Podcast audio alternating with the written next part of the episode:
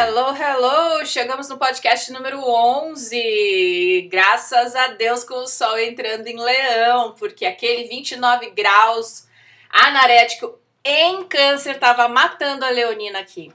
Bom, eu quero fazer um podcast rápido, né? Porque aqui a coisa tem que ser papum, senão ninguém presta atenção, né? Vivemos numa era de informação. É, tudo é muito rápido, tudo é para ontem, né? Então eu quero responder uma pergunta que sempre chega.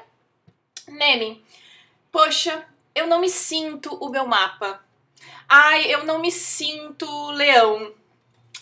Sinto muito fofinha, coisinha linda. O seu mapa não é para você se sentir algo tá?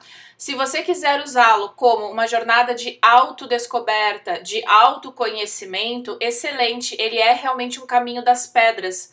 Mas perceba que essa coisa de eu não me sinto como tal coisa é muito subjetivo. E também porque a pessoa tem que compreender realmente o que é tal coisa. O que, que é o signo de leão? O que, que é a polaridade de um leonino, né? Porque às vezes a gente está vivendo ainda num espectro da polaridade e nem presenciou outros, né? Isso acontece muito quando a gente ainda não, não, não passou pelo retorno de Saturno. Uma pessoa com a percepção do mapa dela antes do, do retorno de Saturno é uma coisa. Uma pessoa que já está lá batendo no segundo retorno é outra completamente diferente. Então, essa subjetividade a gente tem que cuidar muito. Principalmente quando a gente diz, ah, eu não me sinto o meu signo, né? Você não é o seu signo. O seu mapa, assim, a base do fundamento astrológico é o quê? Primeiro que mapa não é gente, certo? E que um mapa, ele tem os 12 signos. A sua mandala tem todos os signos. Então você pode, entre aspas, sentir ser um signo ou não em várias áreas da sua vida. Por exemplo, se você tem uh, leão na 10, de repente todo esse potencial leonino você só vai perceber quando você começar a se expor publicamente. Você não vai perceber esse, esse potencial lá dentro da sua casa, conversando com a sua mãe, convivendo com seus irmãos. Por quê? Porque aquela ali não é a área de leão na sua vida. Isso é fundamento básico da astrologia. Então, quando você diz, ah, eu não me vejo no meu mapa, eu não me sinto no meu mapa, isso não quer dizer nada. Mapa é um mapeamento de direcionamentos e de possibilidades, tá? O mapa tem uma subjetividade? Tem, tá? Mas essa percepção de sentimentos, de sensação, a gente tem que cuidar muito, por quê? Porque a, às vezes, vírgula, né? Na maioria das vezes, a gente quer encaixar a leitura no que a gente acredita, no que a gente tem de um pré-julgamento da realidade. E quantas vezes o nosso mapa está claríssimo no direcionamento?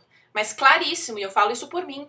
Só que a gente fica ali, não, imagina, mas eu não sinto isso. Imagina, eu nunca vai acontecer tal coisa. Imagina, não é esta percepção. Estamos julgando de acordo com o nosso, a nossa lente, né? É, e às vezes a realidade ela é outra completamente diferente. Então a gente tem que cuidar um pouquinho, sim, com essa questão da percepção e da subjetividade.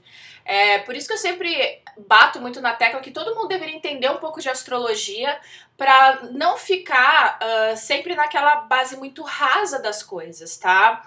Com esses mitos que são, assim, publicados e propagados, né? O tal do, ah, eu viro meu ascendente aos 30 anos. Gente, isso é mito. Não sei da, quem, de onde é que veio isso, tá? Deve ter tido alguma linha de raciocínio em algum momento, mas não faz nenhum sentido, tá? Uh, aos 30 anos você tem o seu retorno de Saturno, você tem a, uma, um, um, processo, né, de profecção ali importante também, dos 30 para os 31 anos, né, que sai da 7 e vai para 8, então tem outras coisas, tá? Mas não tem nada a ver com o fato de você se transformar no seu ascendente. Você tem os direcionamentos do seu mapa e do seu mapa inteiro, com todos os signos, com todas as regências, com todos os aspectos.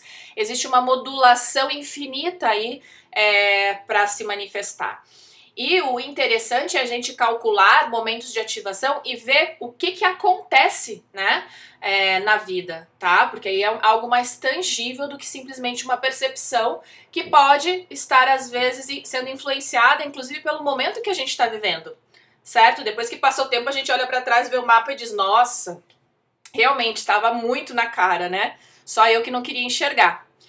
Quem nunca, né? Hashtag quem nunca. Então sempre tenha isso em consideração. Você tem os 12 signos no seu mapa, tá? Você vai, entre aspas, se sentir mais isso ou mais aquilo, dependendo do momento da vida que você está vivendo, dependendo do que está ativo, dependendo do que, que você está experienciando naquela época da sua vida. Se você está no início de um namoro, de um romance, super apaixonado lá, acreditando que, nossa, aquela pessoa é tudo para você, você está ali vivendo, experienciando a casa 5. A casa 5 ela tem um signo, a casa 5 tem uma regência, de repente no seu mapa tem alguma coisa lá então você está vivendo é, de uma maneira muito forte aquilo ali. Não quer dizer que as outras áreas não estejam ativas. Então a sua percepção naquele momento, ela está afunilada no olhar naquilo.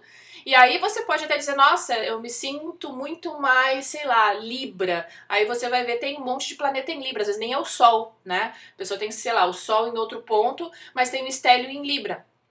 Tá? Então tem várias maneiras de um mapa se manifestar, mas o que a gente tem que sempre é, ter é olhar objetivo e tentar no máximo que conseguir, claro, porque é uma, uma coisa difícil mesmo, você tirar o pré-julgamento, se isentar, né, enxergar o seu mapa como uma terceira pessoa olhando para o seu mapa e uh, compreender que ele é complexo, tá? Então a base de um mapa eh, são os signos, são uh, os, as configurações planetárias, né? Os aspectos, como um ponto conversa com o outro, são os planetas que são importantíssimos, porque eles que dão o direcionamento do seu mapa, tá? Então tem várias coisas para você avaliar. Então, quando alguém fala eu não me sinto meu mapa, você já fica com uma pulguinha atrás da orelha. Hum, até pergunta por quê?